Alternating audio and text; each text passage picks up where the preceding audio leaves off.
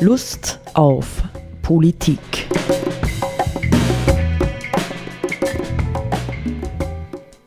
Liebe Hörerinnen und Hörer des Freien Radios Freistadt, Sepp Kiesenhofer und Roland Steidl begrüßen Sie zu einer neuen Sendung Lust auf Politik. Sepp, ich habe das Gefühl, äh, so wie wir jetzt schon da fröhlich und freudig äh, dahin geplappert haben miteinander, dass wir Lust haben. Oder zumindest Lust zu plappern. Ja. ja. Und wir haben uns vorgenommen, dass wir mh, einerseits äh, ein bisschen anknüpfen an ein paar Dinge, die ganz real und konkret äh, sich zurzeit im Politischen abspielen und dann im zweiten Teil der Sendung äh, noch einmal zurückkommen wollen auf ein paar Gedanken äh, zu Ingolf Fuhr-Blühdorns Vorwort zur zweiten Auflage der nachhaltigen Nichtnachhaltigkeit, äh, zu wozu wir beim letzten Mal nicht mehr gekommen sind, die aber doch wichtig sind. Ja. Mhm. Ich habe gesagt, ich würde gerne ähm, damit beginnen, ja mit einer äh, grundsätzlich äh, positiven Wahrnehmung, aber ähm, vielleicht kann man die auch in Frage stellen. Äh, beim letzten Mal oder vorletzten Mal hatten wir ja das Thema Carsten Spohr, also Chef der deutschen Lufthansa, der aus meiner Sicht ähm, mich auch wirklich sehr echauffierend, ja einfach 10 Milliarden von der deutschen Regierung Unterstützung und Förderung gefordert hat, ja, weil sonst die Lufthansa pleite geht. Ähm, und natürlich gesagt hat, aber auf gar keinen Fall wünscht er eine Einflussnahme durch den Staat, das dürfe nicht geschehen. Nun ist es mittlerweile so weit, dass die Lufthansa ihr Geld vom Staat bekommt, aber tatsächlich unter der Bedingung, also eine der Bedingungen lautet, äh, dass zwei Vertreter ähm, der Bundesregierung, also des deutschen Staates, jetzt in den Aufsichtsrat äh, der Lufthansa hinein müssen. Also doch so ein Stück, ich deute es wenigstens so, äh, Kontrolle ausüben wollen. Nicht, wie wird denn eine solche Megasumme, 10 Milliarden, das sind ja doch 10.000 Millionen, ja? Äh, wie wird denn damit umgegangen letztendlich? Und ich habe gedacht, mh, hm, in dieser Frage, die uns ja ständig beschäftigt, äh, was passiert jetzt? Ja, also wie äh, gehen wir politisch, ökonomisch in unserer Gesellschaft ähm, mit diesem Shutdown und seinen Folgen, nicht dass alles einmal gestanden ist, wie gehen wir damit künftig um? Ja, wird es zu Veränderungen führen oder führt es tatsächlich letztlich einfach äh, dazu, dass äh, wir die Erfahrung machen, es wird jetzt wieder mehr vom Gleichen und noch schneller Wachstum, Wachstum, Wachstum geben? Ja. Ich meine, grundsätzlich, das sehe ich auch positiv, dass jetzt zumindest äh, es gelungen scheint, dass wenn der, der deutsche Staat da mit finanziellen Mitteln einen Betrieb einen privaten Betrieb aushilft, dass er dann äh, die Möglichkeit hat, äh, auch sozusagen bezüglich der weiteren Geschäftsentscheidungen und Entwicklungen mitzureden. Das ist einmal aus meiner Sicht positiv zu sehen, weil es natürlich eine ein Stück weit Abkehr ist von diesem neoliberalen Mantra, Staat ist ganz böse und Privat ist ganz super und so weiter. Das andere ist natürlich, diese Geschichte offenbart ja wiederum äh, das Dilemma, das eh die ganze Zeit mehr oder weniger sich durchzieht, eben äh, die, im Grunde genommen ist ja diese, diese Tatsache, dass jetzt viele Flugzeuge, ja nicht alle, weil es fliegen ja trotzdem viele Flugzeuge herum, wenn man so schaut, ähm, dass jetzt viele Flugzeuge am Boden bleiben, ist ja aus ökologischer und klimathematischer ja. Sicht ein großer Segen. Ja? Und ähm, wir wissen ja alle, dass es dringendst angesagt ist, bezüglich ja. Klimakrise etwas zu machen. Dann haben wir jetzt einmal die Situation, dass etwas passiert, was für das Klima gut ist. Und plötzlich äh, erscheint es dann wieder positiv, wenn es gelingt, dass eine Firma, ein Unternehmen gerettet wird, von dem wir wissen, dass es fürs Klima schlecht ist. Also und daher ist es natürlich äh, eine zweifelhafte Geschichte aus meiner Sicht. Natürlich ist klar, da hängen Arbeitsplätze dran und, und verschiedenste Dinge. So einfach ist es alles nicht. Aber es ist natürlich aus meiner Sicht völlig klar, dass viele Fliegerei ist aus Klima, klimatischer Sicht oder klimaökologischer ja. Sicht nicht tragbar. Ja. Äh, so denke ich, ja, das heißt also, hm, wir müssen damit rechnen, dass jetzt im weiteren Verlauf ja, dieser Krise und was aus ihr wird, sehr, sehr viel Ambivalentes auftauchen wird. Ja? Einfach Zweideutiges, äh, wo man nicht so genau sagen kann, äh, ist es jetzt eigentlich gut oder ist es nicht so gut? Ja? Oder hat es eben einfach wieder zwei Seiten, so wie viele Dinge äh, zwei Seiten haben. Nicht, man hätte ja sagen können, es ist ja wundervoll, nicht, dass junge Leute im Besonderen so billig durch die Welt fliegen können. Nicht? Aber wenn man weiß, was macht das tatsächlich mit unserem Klima, nicht was macht das auch letztlich ähm, ähm, im Bereich des Tourismus äh, und vielen anderen Bereichen, was richtet es auch wirklich für Schäden an, ähm, dann muss man sagen, eine gewisse Begrenzung, vielleicht sogar eine deutlich spürbare Begrenzung von ähm, Produktionsbereichen und Dienstleistungsbereichen, die einfach schädlich sind, ist gut. Ja? Ist gut. Das gleiche gilt für den Autobereich. Ne? Ich habe letztens wieder gehört, da habe ich jetzt keine, keine Daten dazu gefunden, dass ähm, die äh, Käufe von SUVs äh, in Deutschland wieder deutlich ansteigen jetzt. Ne? Nachdem es zuerst rapide zugegangen genau, ja. Ja. Mhm. ja. da ist im Prinzip dasselbe Thema, nicht? dass ja. äh, die, die, die Neuzulassungen von Autos sind ja massiv äh, zurückgegangen in den europäischen Staaten und das ist natürlich aus klimatischer Sicht ja eine super Sache. Äh, und gleichzeitig ist natürlich die Frage, ja, und was passiert mit den Leuten, die aber in der Autoindustrie ja, ja. oder den Zulieferindustrien und so weiter arbeiten und dort von dort ihre Existenzsicherung beziehen? Was passiert mit den Leuten? Und im Grunde genommen, letztendlich, das ist zwar leicht gesagt, aber muss man sagen, ja, jetzt ist eigentlich der Punkt erreicht, wo man ernsthaft sich die Frage stellen muss, politisch, äh, wir müssen Alternativen andenken. Es geht nicht, dass sozusagen ähm, Menschen einfach, die in der Autoindustrie oder Flugzeugindustrie oder Tourismusindustrie arbeiten, dass die im Stich gelassen werden. Aber wir müssen uns überlegen, was was, was, können diesen, was kann diesen Menschen angeboten werden an Arbeitsmöglichkeiten und an Einkommensmöglichkeiten?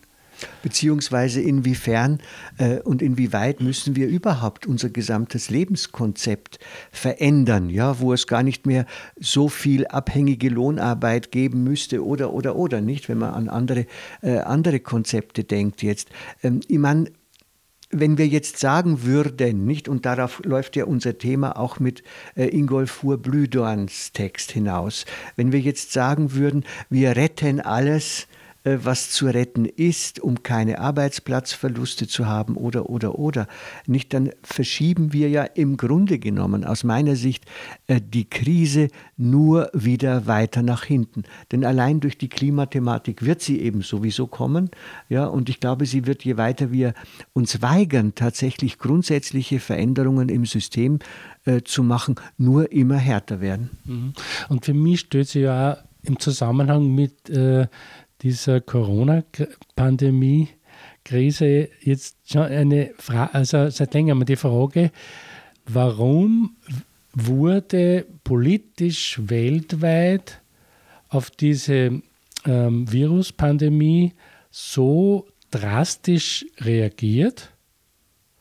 Jetzt kann man sagen, okay, die, die Szenarien waren gegeben, es gibt äh, viele Todesfälle, es ist war nicht abzusehen, wie sozusagen sich die Pandemie entwickeln wird. Es war nicht abzusehen, wie viele Todesfälle es geben wird. Mm, unser Bundeskanzler in Österreich hat einmal gesprochen von 100.000 Toten. Jetzt sind wir, glaube ich, bei 600 äh, oder was. Genau. Mhm. Ähm, was ja sehr positiv ist. Also es, da gibt, war vieles nicht bekannt. Aber warum wurde auf diese Krise so drastisch reagiert und warum wird von politischer Seite auf die Klimakrise so scheinbar gar nicht reagiert? Mm. Obwohl wir wissen, mm. dass im Vergleich mm. zur Bedrohung durch die Klimathematik diese Viruspandemie unter uns gesagt ein mildes Mailüfterl ist. Also wenn man die, die drohenden Konsequenzen und Folgen betrachtet.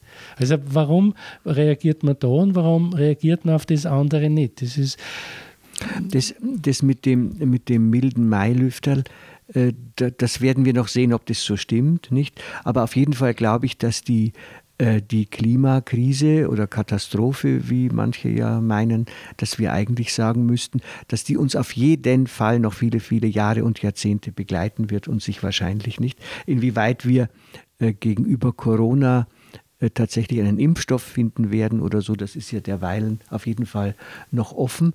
Aber äh, ich glaube, dass uns ja die Corona-Thematik äh, eben mindestens noch zwei bis drei Jahre begleiten wird. Ja, ja, also äh, eine schnelle Rückkehr zu dem, wie es vorher war, wird es nicht geben. Nicht, das merkt jeder von uns nicht. Wenn ich zum Beispiel Veranstaltungen plane für den kommenden Herbst, dann kann ich alles nur tun, in dem Sinne, ja mal schauen, was passiert. Ja, vielleicht wird das alles wieder ausfallen, so wie es jetzt heuer im Frühjahr auch gewesen ist. Nicht? Also, und das ist vielleicht etwas, was ähm, ganz massiv zur, äh, zu dieser Corona-Krise im Besonderen gehört, dass sie uns eben die Selbstverständlichkeit ähm, der Machbarkeit, der Planbarkeit von Dingen, mm, ähm, mit deren Illusion wir bisher gut gelebt haben, radikal weggenommen hat. Mhm. Ja? Mhm. Wir sind eine, eine Gesellschaft, die äh, teilweise nicht, wenn du denkst an Kulturveranstaltungen, nicht, die jetzt ja auch so äh, im Gespräch waren, äh, da wird ja, wird ja über viele, viele Jahre geplant, nicht, wo jemand irgendwo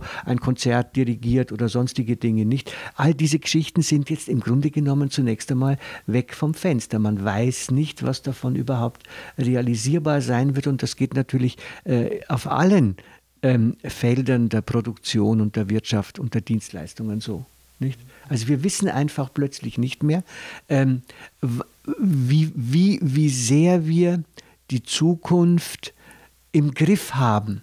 Klammer auf, falls wir sie überhaupt je im Griff hatten. Ja, Klammer zu. Vielleicht ähm, entpuppt sich äh, dieser moderne, unsere moderne Lebensweise mit all ihren Implikationen letztlich tatsächlich einfach als eine gewaltige Scheinwelt. Äh, ja? Wir hatten geglaubt, ein paar Jahrzehnte, wir hätten alles im Griff und könnten alles planen. Und jetzt kehrt, kehrt eben die, die, das Überraschende, ja, das Unverfügbare, das mit Leben immer verbunden ist, zu uns zurück. Ja. ja. Auf jeden die, Fall, ja. ja. Die mhm. Unsicherheit, ja. Gibt es so, so ein schönes Liedchen von Bert Brecht? Ja, mach nur einen Plan, sei nur ein großes Licht und mach dann noch den zweiten Plan, gehen uns beide nicht. ja, ja.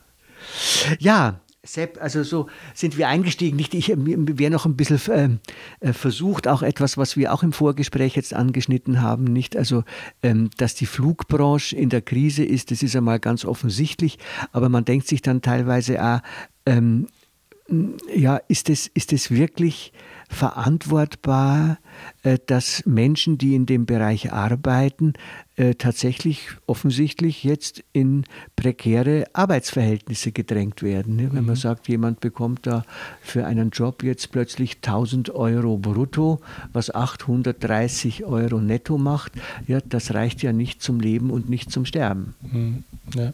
ja. Ja, und es ist natürlich die Frage, wie geht es weiter? Nicht? Wenn ja. also die, die, da sind ja die Grenzen nach unten dann offen, mhm. würde ich jetzt einmal sagen.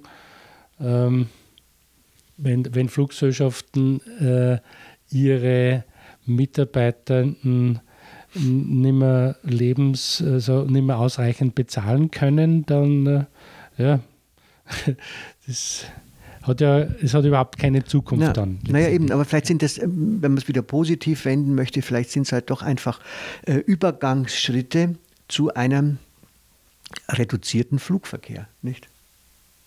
Kann ja sein, ja, dass das peu à peu geht und nicht von einem Moment auf den anderen man jetzt sagt, wir halbieren äh, die Flugfrequenz um 50 Prozent oder so, nicht, sondern dass es auf die Art und Weise geht, dass die Leute dann irgendwann sagen, sorry, äh, unter diesen Umständen äh, mache ich diese Jobs nicht mehr. Ja? Mhm. Und halt gehen, damit wird ja nebenbei auch gerechnet. Nicht, dass das ja. Leute einfach sagen, unter den Umständen äh, ähm, tue ich nichts mehr. Ne? Ja.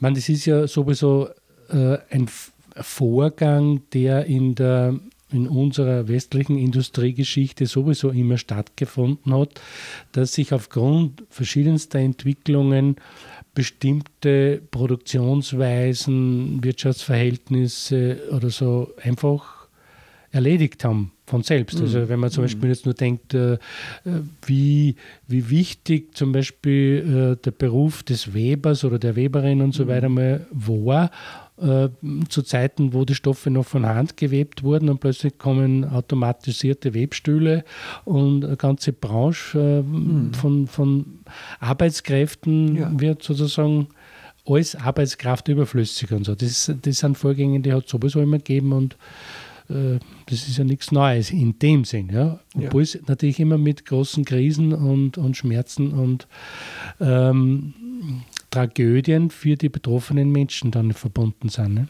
Ja.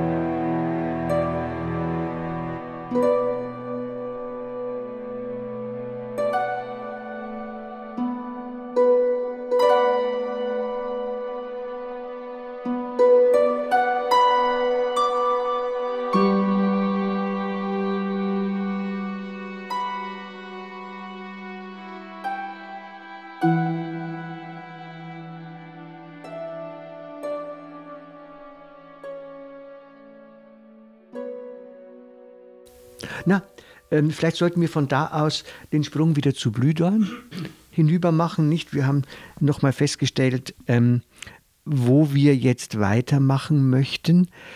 Und ähm, ich finde, eines der wichtigsten Themen beim Blühdorn ist schon die Frage Lebensstil. Ne? Also das, was wir als unsere Freiheit, unsere Werte und unseren Lebensstil äh, verstehen und als solches bezeichnen. Und da sagt er eben ganz dezidiert, wir müssen uns immer wieder klar machen, äh, dass das alles, ja, dass wir so leben können, äh, im Grunde genommen auf zwei ganz großen Säulen ruht. Und die eine Säule heißt Ausbeutung und die andere Säule heißt Exklusion. Nicht? Und diese Ausbeutung findet natürlich nicht nur in den Ländern der, in den armen Ländern, ja, früher hätte man gesagt der dritten und vierten Welt statt, äh, sondern die findet natürlich im Grunde genommen auch bei uns statt. Nicht, wenn man jetzt zum Beispiel an diese prekären Arbeitsverhältnisse denkt, von denen wir gerade gesprochen haben. Und das Zweite äh, ist das Thema Exklusion. Nicht, dass wir zum Beispiel äh, am Thema Migration, ja, äh, Asylwerber ähm, jetzt feststellen können. Wir wollen einfach nicht, dass Leute, die in Not sind, die äh, an unserem exklusiven Wohlstand auch Anteil haben wollen, zu uns kommen. Wir wollen de facto nicht teilen. Nicht? Und diese beiden Faktoren äh, sind es dann mh, mm, natürlich, ähm, die dann dazu führen, zu dem Schluss, den er zieht, äh, ihre bedingungslose Verteidigung, also unserer Freiheit, Werte und Lebensstile, impliziert, ähm, dass ein gutes Leben für alle einfach nicht mehr zur Debatte steht.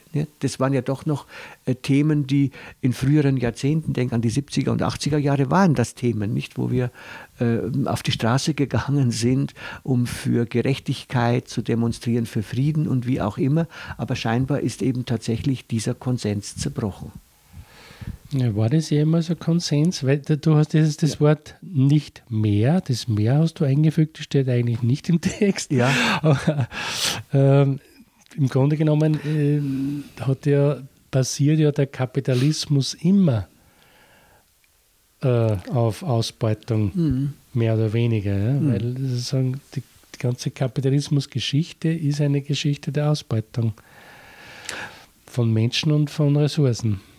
Naja, vielleicht denke ich halt, ich persönlich halt doch unterschwellig ja, an all die äh, Bewegungen und Dinge, mit denen wir uns und äh, ich jetzt auch im Besonderen im Laufe der Jahrzehnte auseinandergesetzt haben. Nicht? Ich denke halt zum Beispiel an diese zumindest vorübergehende ähm, äh, Einheit auch der ähm, der christlichen Kirchen im Zusammenhang mit dem konziliaren Prozess für Gerechtigkeit, Frieden und Bewahrung der Schöpfung. Nicht von so einem Prozess, von so einer Bewegung, ja, die also von den evangelischen Kirchen, katholischen Kirchen, sogar von den orthodoxen mitgetragen wurde, sind wir ja heute meilenweit entfernt. Mhm. Ja. ja. Aber was ja schlimm ist und so, so ein Prozess wäre ja dringend notwendig. Es gibt anscheinend jetzt schon wieder ähm, Gespräche oder so Diskussionen, die konfessionsübergreifend sind zu dem Thema Grundeinkommen, mhm. bedingungsloses Grundeinkommen, weil natürlich jetzt durch diese Pandemie viele Menschen arbeitslos werden. Ich glaube, in Amerika, in den USA sind es, glaube ich, 30 Millionen, die seit März arbeitslos geworden sind, was eine gigantische Zahl ist. Mhm. Und dann die Frage ist, ja, und wovon leben diese Menschen nicht? Ähm, so weiter. Und da ist natürlich taucht immer wieder die Idee des bedingungslosen Grundeinkommens auf. In Spanien soll das übrigens äh, jetzt demnächst verwirklicht werden als Dauereinrichtung. Mhm. Und es gibt anscheinend äh, Äußerungen von verschiedensten Kirchen, die auch in diese Richtung gehen, dass man sagt, okay, wenn die Gesellschaft, was ja schon längere Zeit der Fall ist, nicht mehr ausreichend oder nicht ausreichend Arbeitsplätze für die Menschen zur Verfügung, zur Verfügung stellen kann, dann muss es andere Möglichkeiten geben, dass die Menschen grundsätzlich äh, finanzielle Mittel zur Verfügung haben, um ein halbwegs anständiges mhm. Leben führen zu können, was ja in der Thematik des bedingungslosen Grundeinkommens das Thema ist. Mhm. Ja. Ähm, Vielleicht können wir das noch ein bisschen zuspitzen jetzt, nicht? Wir bewegen uns ja ständig in dieser Spannung, äh, wenn wir an die Zukunft denken, nicht? Und die Optionen, die wir für die Zukunft haben, die ähm, ja auch ähm, Blüdorn äh, dezidiert so nennt, nicht? Ähm, er spricht von einer sozialpsychologischen Pathologie, ja, einer kognitiven Dissonanz äh, und sagt da, Corona zerrt ans Licht und repolitisiert nämlich den Widerspruch zwischen weiter so auf keinen Fall und weiter so um jeden Preis. Nicht? Dazwischen äh, spielt sich halt im Grunde schon länger ein Richtungskampf in unserer Gesellschaft ab, wobei bisher halt eindeutig die äh, Leute im Vorteil waren, die gesagt haben, weiter so um jeden Preis, nicht auch äh, so wie wir die Slogans der derzeitigen Regierung gehört haben, nicht äh, ähm, koste es, was es wolle, nicht? Also mhm. Das heißt, es wird alles getan, um das gegenwärtige System aufrechtzuerhalten, obwohl wir seit mindestens einem halben Jahrhundert im Grunde schon viel länger wissen, dass dieses System für Mensch und Erde letztlich eine Katastrophe ist. Mhm. Ja, glaube, dass, das, dass diese, dieser Begriff der kognitiven Dissonanz, dass das gut auf den Punkt bringt, was im Grunde genommen zutiefst die Problematik derzeit ist, vor der wir politisch im Grunde genommen stehen. Weil äh, jetzt äh, sozusagen wird so oder so eine Entscheidung getroffen in die eine oder andere Richtung. Ja. Also, irgendwohin ja. äh, wird sich das verstärkt bewegen, die politische Situation.